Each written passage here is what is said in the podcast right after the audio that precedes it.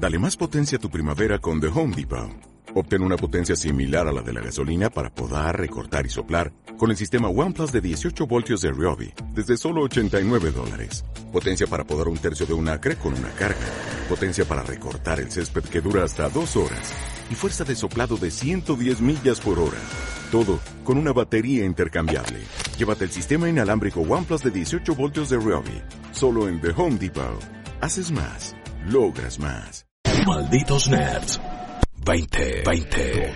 Malditos Nerds. Todos, todos, todos, todos juegan.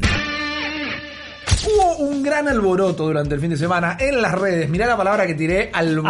Alboroto. Se me cayeron Tre- todas las otras. Pero bueno, en las comunidades de la gente que nos gusta seguir los rumores y cosas por el estilo, que simplemente querés estar informado, se empezó a hablar el fin de semana que supuestamente eh, el estudio Platinum Games, que nos dio Bayonetta, Vanquish y tantas cosas hermosas, Increíbles. iba a empezar a hacer un Kickstarter y se empezó a hablar, che, no, pero ¿cómo? Si le acaban de dar plata de Tencent o, che, ¿para qué van a abrir un Kickstarter si son un estudio que generalmente está bien financiado? Pero era un rumor, un rumor que se empezó a mover mucho cuando, luego de un tweet que hizo el propio Camilla, Hideki Camilla, director el del grande. estudio, se sacó una fotito donde en el monitor que tiene atrás eh, se veía que la hora o la fecha era 0101 01. y todo el mundo estalló y dijo, man, esto es una referencia a The Wonderful Wonderful 101, 101, este sí. juego de Wii U que fue un juego de culto dentro de una consola de culto. Fue el nicho del Sí, nicho porque tampoco lo, jugó todo el mundo. A mí es un juego que me encantó. Dependía mucho de la tableta de Wii U como tenemos ahí atrás porque había que dibujar por momentos como en su momento había que dibujar en PlayStation 2 en el Okami, ponele, o en Wii, pero... Era una cuestión medio también, medio Pikmin, viste, el Sí, hecho de ir totalmente. juntando, tenía como una mezclita por ahí que... una estética Beautiful Show, Exactamente. había como una mezcla de todo esto. Y después el lunes nos enteramos que efectivamente, Efectivamente. este Kickstarter existe y eh, bueno, está haciendo un quilombo terrible. Todo esto surge, Repeat, de la aparición de este famoso Platinum 4, Ajá. que también apareció en Twitter, medio que venía, vino acompañado con los rumores. Platinum 4 nadie entendía si era un contador de días, si se venía un solo anuncio, si eran cuatro anuncios. La gente hasta llegó a Una joder. cuarta parte de un juego que no daba porque no, porque no Bayonetta nada. 4 antes del 3 que no te mostramos el 3, pero ya estamos pero ya laburando en el estamos 4. laburando en el 4. Bueno, entonces, finalmente, como bien dijiste, se revela Platinum 4, cuatro proyectos. Sí. Uno de ellos es el Kickstarter de Wonderful 101, que en este preciso momento está en 1.170.106 dólares. Veamos la página, por favor, la página del por Kickstarter, favor, porque, porque- encima es un número que está rotando y no para. Mientras vamos hablando, vean por favor, porque yo dije 106, vamos a seguir hablando un ratito, va a estar en 171. La plata, mira, está Ahí se está moviendo. Ahí sube. Es hermoso. Es como La- me imagino como en, la- en las pelis de la bolsa de Wall Sí, Street. sí, totalmente, que veías todo y la gente gritando ahí, que yo, quiero. Bueno, eso es lo que está haciendo la gente con Sí. Wonderful 101. La gente quiere este juego. Y se lo merece. Y se lo merece, porque la verdad es como vos dijiste, fue un juego de nicho, en una consola de nicho. Eh, me parece que se, re- se, mm, necesitaba esta oportunidad. Sí, estoy completamente de 101. acuerdo. Pero la gente dijo, bueno, Wii U, Switch, tiene sentido. No, señor. The Wonderful 101 necesitaba 50 mil dólares para su versión de eh, Switch. Ajá. 250 mil para su versión de Play Bien. 4 y 500 mil para su versión de PC. Correcto. Que justamente dentro de los rumores, el gran problema fue que mucha gente, incluso como lo reportaron algunos portales, estaban como, dale, si ya me lo está alargando para todo, largámelo para PC. Exacto. Efectivamente sale para PC. Sí. Así que va a estar buenísimo, porque vamos a tener Wonderful para tirar al techo. Igual repasemos un segundo esa data, ¿no? Porque era 50.000 para llegar a Switch, 250 Play 4, 500.000, medio millón de dólares para llegar a... Es un montón de Un guita. montón de guita a PC, pero lo superaron con creces de inmediato. O sea, ya Mal. salen las tres versiones y encima ya están cumpliendo como las recompensas que dan por alcanzar distintos bugs. Acá tenemos, mira, los stretch goals, que son básicamente las distintas cuestiones que se plantean en Kickstarter Sí. de llegamos a esta cantidad de guita, Bien. hacemos esto. Tenemos 50k Switch version. Completado. 250k Steam version. al revés, como dijimos, será todo bien, pero llegamos. 500k PlayStation 4. Ok. Un millón Time Attack. Poner una modalidad de time attack. Abajo dice "It's a Speedrunner's Dream. O sea, Ok. básicamente los speedrunners se van a hacer un Es deleite. un juego para speedrunear de Tiene- alguna manera, la tenés que muy tener frenético. clarísima. Sí, ¿eh? sí, bueno, pero todo el que hace speedrun Ah, bueno, tiene sí, la, la claramente. tiene clarísima con el juego que está Definitivo. haciendo. Lo que pasa es que este juego es muy frenético. Entonces, tiene sentido. Y después tenemos dos más que todavía no se han completado. Estamos muy cerca del 1.5 millones. 1.5 millones. Es un montón de guita. Es un montón de plata. Dice Lucas First Mission. Dice una nueva aventura 2D side-scrolling con el protagonista. Eh, Lucas. Lucas. Sí, bien. Vos lo habrás jugado. Yo Sí, no lo jugué tanto. No me quiero perder, pero la primera misión, un poco en 2D. Está bueno. Están Tira extendiendo. más- ahí sí tira más a Beautiful Show, ponele de Sí, alguna sí, por manera, supuesto. que los comparamos por una cosa estética, no por otra cosa. Acá eh, Es una cuestión de estética, sí. The Wonderful 101 tiene, con todas las cosas, los imaginarios mezclados que ya les dijimos, también tiene un toque de medio como de linterna verde, porque tenés un superhéroe que puede como sumonear o transformar en superhéroes a otras personas. A otras personas. Por eso lo relacionábamos con Pikmin, porque vos podés ir encadenando personajes que te van siguiendo. Exacto. Y de repente tenías que dibujar eh, por momentos en la tableta de Wii Formas que se transformarían, se transformaban, perdón, en construcciones, como hacer la linterna verde que te hacen un puño, una escalera, cualquier cosa por el estilo. Y estaba buenísimo porque cada uno tenía una habilidad distinta, Exacto. cada uno tenía un récord distinto, entonces vos como que ibas juntando distintos colores Correcto. y ibas teniendo tu grupo de héroes. Ahora, lo loco, ahora que lo mencionás, esto de que tener que dibujar en la pantalla de la tablet de Wii U o del gamepad de Wii U, Correcto. ya medio olvidado, es ¿cómo vamos a hacer en la Play 4? Bueno, es una gran pregunta. Touchpad. Ahí me vuelvo. Mira, puede ser. Nunca lo usaron Analógico. tanto. También es para la que más dinero pidieron para hacer la Play 4. Entonces, Por quizás algo será. Quieren laburar sobre el control, dibujar sobre el touchpad que lo usaron muy pocos juegos. Infamous Second Sun, Sí, me acuerdo que lo usaba un poquito. Algunas swipes o algunas cuestiones, Sí. gimmicks como para darte un poco más de... En Tiraway, que era ese port de Vita, Sí, que en. Tiraway usaba la pantalla táctil trasera de la Vita, pero no se usó mucho. No se usó mucho. Y si no, si nos recordamos el viejo y querido Kami de Capcom, que en, en su versión de Play 4 HD. Exacto, en Wii o en Play 2 está también, pero en Wii dibujabas con el control. Sí, eso pero en las versiones con control dibujabas con el análogo. En un quilombo. Se vuelve más complicado, Sí, definitivamente se vuelve más complicado, pero hacer se puede hacer. Mi pregunta, sin quitarle mérito a Play, empecé será con el mouse y hasta supuesto. mañana, Más aunque fácil. quizás es un dolor de cabeza tener que soltar el pad y agarrar el mouse, aunque es un juego que tranquilamente se puede jugar con teclado. Yo creo que se puede jugar con teclado y mouse. Va a porque es ser- un plataformero medio de vista isométrica, no es tan complicado.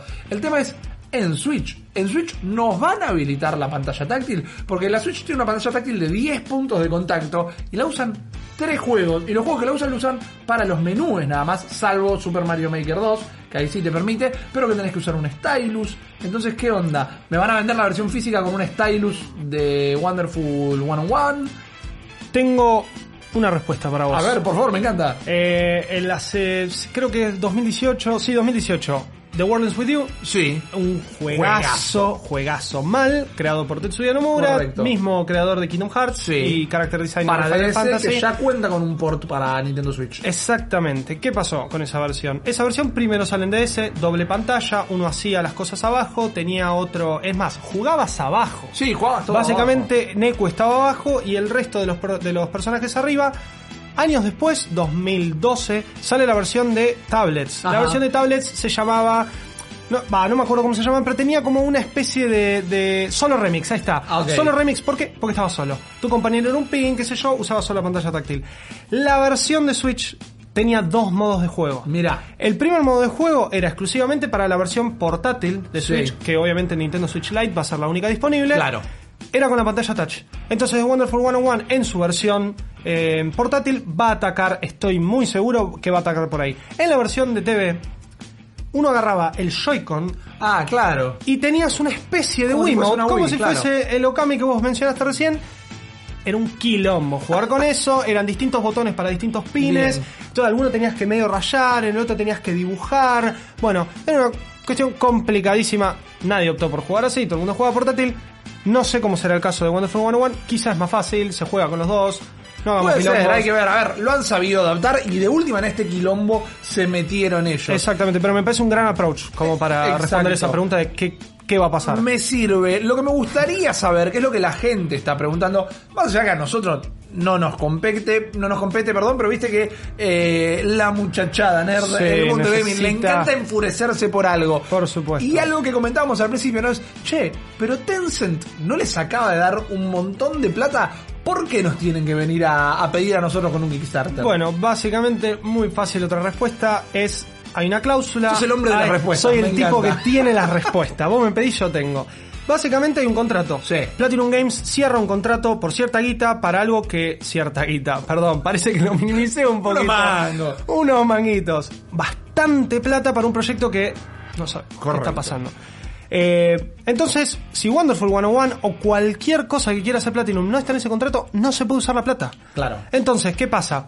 Tenemos frente a nosotros una remasterización de un título que ya existe, que se viene pidiendo. Sabemos que Platinum Games trabaja bien. No vamos a tener, o a mi forma de verlo, no vamos a tener una situación similar a la que tuvimos con Shenmue 3 Ok. que fue bastante desastrosa. No sé el juego, no lo jugué. Yo tengo entendido que a los fans les gustó, pero seamos sinceros, 2015. Era el mismo juego que los originales. Exactamente. Igual parece que gustó, pero 2015 y después anunciaron un Kickstarter y que salga recién el año pasado Sí, totalmente. es medio un quilombo. Yo creo que Platinum acá no va a meter la pata, tiene varias versiones que hacer, probablemente la versión de Switch salga antes, Sí. pero la guita de Tencent no se puede tocar. para Es para un proyecto misterioso, todavía no sabemos qué es. No sabemos si va a ser un proyecto, digamos, de carácter internacional o si están trabajando algo justamente una IP para propia, algo así. Lo importante de esto es saber que Platinum 4 significa que están trabajando en cuatro proyectos. En cuatro juegos. Bueno, Uno de el- ellos va a ser este. En la página de Platinum Games está este famoso Platinum 4 que en su momento eran cuatro divisiones, 1, 2, 3, 4. Ahora donde estaba el número 1 está Ah. una marquesina de Wonderful De 101, Wonderful 101. pero después está el 2, 3, 4. Que en un No momento tenemos- fantaseamos que iban a anunciar uno por día, no sabemos si será uno por semana, no sabremos si será uno por mes, pero la pregunta acá, querido Juan, Por ahora está todo coming soon. es qué juegos que primero Oh. y aclarando creemos que van a anunciar cuatro remasterizaciones Bien. creemos, Creemos. nos imaginamos porque quizás el 2 lo ubica Bayonetta 3 ponele Y puede ser. sabemos que están trabajando en otras remasterizaciones porque por ejemplo se anunció la de Vanquish Sí, Entonces, es verdad. el dos- Sabemos que ya han trabajado con las remasterizaciones de Bayonetta. de Bayonetta que no creo que entre en estas cuatro más que nada porque digamos No, ya yo lo habían tampoco. remasterizado Bayonetta que daba una vez más a hacer No, tienen el, última. el, el, el 1, el 2 ya salió para Switch. Sí. Ahora, hay una cuestión acá. Sabemos que Platinum Games está trabajando en Babylon's Fall, lo vimos Sí. en The Game Awards. correcto Si, si no me equivoco, es también un juego que está apuntado a la próxima generación de consolas que vamos a tener a fin de año. y uno diría que a esta altura Ya probablemente sí sea para eso. Pero ¿qué pasa? También sabemos que están trabajando en Bayonetta 3. Claro. Entonces, digo, tener cuatro anuncios, hacerse el misterio y rellenar estos espacios con dos títulos que ya conocemos, te doy toda la razón no me parece que sea la mejor forma de... ahí hay de comunicar. Ahí hay un lío de comunicación. Porque primero, venimos ya hace tres años reclamando algo de Bayonetta 3 porque solo vimos un logo tentativo. No era ni el logo Fue del juego. también en una- Game en un Awards Game Awards, 2017. sí, por supuesto. Eh, y ahora me estás anunciando con bombos y platillos Que una remake o un remaster, mejor dicho. Eh, dame algo para morder. Pero ahora, ya jugando igual. Si tuvieras que elegir, son cuatro remasterizaciones. Si tuvieras que elegir, yo quiero que me remastericen este juego de Platinum. Que no sea Vanquish, porque sabemos que sale. Sabemos que no sale. sea Bayonetta. Ok. ¿Qué juegos te gustarían? A mí se me viene inmediatamente a la cabeza Metal Gear Revengeance. Metal Gear Revengeance puede ser, hay que ver... Me encantaría verlo en 4K, en PC o hay en que ver una, toda esta cuestión de Konami y... Bueno, pero como era un importante. y le- eh, bueno, pero la marca Metal Gear le quedó a Konami. Sí, sí, sí, por O sea, supuesto. si Konami no puede opinar. No, no tienen nada que hacer acá. Tampoco tuvo mucho que hacer con el Revengeance. Exactamente. Entonces digo, sí, podría ser Era un tranquilamente. lindo juego, tenía buenos voces. Era un juego corto, era un juego corto. Pero si me lo tenés, si me lo metes dentro del Kickstarter, tal vez ponele Tranquilamente. y va, prometes niveles a agregar con las Podemos recompensas. tener la versión de Play 3 en Switch, podemos tener una versión HD en Play 4, A pleno, podemos tenerlo en Xbox One si queremos. Para mí es un juego que se lo merece. Es un juego que se lo merece. La gente está hablando de... Hay una cuestión acá, porque. Platinum Games hizo uno de los mejores juegos de 2017, Nier Automata. Sí, señor. Juegazo. Pero Nier Automata lo publicó Square Enix. Entonces, ayer charlaba con, una- con unos amigos. ¿Es trabajo de Platinum anunciar una nueva entry en el universo de Nier o no? A mí me encantaría ver. Vos me hablas de remasterizaciones. Si tengo que decir ma- remasterizaciones, Mad World Mad World, por favor, Wii- y cerremos todo. estaría muy bueno. Fantástico juego de Wii. Jugué muy chico, era muy sangriento. Había un par Sí. de cosas que no se terminaron de entender. Tenía pero... onda Sin City. Exactamente, pero estuvo buenísimo. Eso no estaría nada mal. Ahora, si hablamos de entries nuevas, si sabemos que están laburando en Babylon's Fall y en Bayonetta Sí. 3, Ojalá, ojalá sea un Nier, pero no sé si es trabajo de ellos anunciarlo o trabajo de Square Te Enix. entiendo, estaría bueno, estaría muy bueno. Ahora, llenamos tres espacios. Y falta uno. Ahí. No tengo ni idea con qué se pueden venir. Mirá, yo te puedo decir lo que me gustaría. The Legend of eh, Korra HD. Si lo hacen bien, o sea, te- pero ahí tenés que hacer una remake, no es una remasterización, No, es no, sí, hacer el juego nuevo. O inclusive, a mí me dio mucho, a Platinum le dio un montón de un montón de guita por parte del estudio, no por la gente. Tortugas Ninja, Sí. que yo amo a las tortugas, estaba bueno, es un juego de Activision en realidad. Sí. Activision le paga al equipo B de Platinum para hacer ese juego. Que es el mismo que hizo El equipo más chiquito. Y con eso financian sus Claro, propios juegos. claro, claro. Eran juegos completamente desperdiciados. Corda, Tortugas Ninja. Sí, eran sí. malos juegos. Pero si se quieren sentar un ratito a meterle un poco de cabeza, ¿hace cuánto no tenemos un buen juego de las Tortugas Ninja? Por supuesto, es verdad. Hace falta. eh, creo que eso fue una puntita por ahí. Estuvo bueno. Algo, lo mismo que Transformers Devastation. Sí. Era un juego muy desabrido tal Sí, vez, pero sí. lo que podías hacer estaba bueno. Estaba bueno. Te sumo una más. Por favor. Porque Platinum, obviamente, todos estos años fue altamente cuestionado por la cuestión de Scalebound. No sé si te acordás. Uy, te iba a decir eso con Microsoft. Scalebound con Microsoft. Bueno, el mismísimo Camilla salió a decir que no está dentro de estas cuestiones. Ah, me mataste, me acabas de romper el corazón. Porque si Platinum Games va a reencarar el desarrollo de Scalebound, tiene que ser con el permiso de Microsoft. Ah, mira, muy Porque interesante. andás a ver cuánta cuestión de diseño, de ownership o qué sé yo hay en el medio.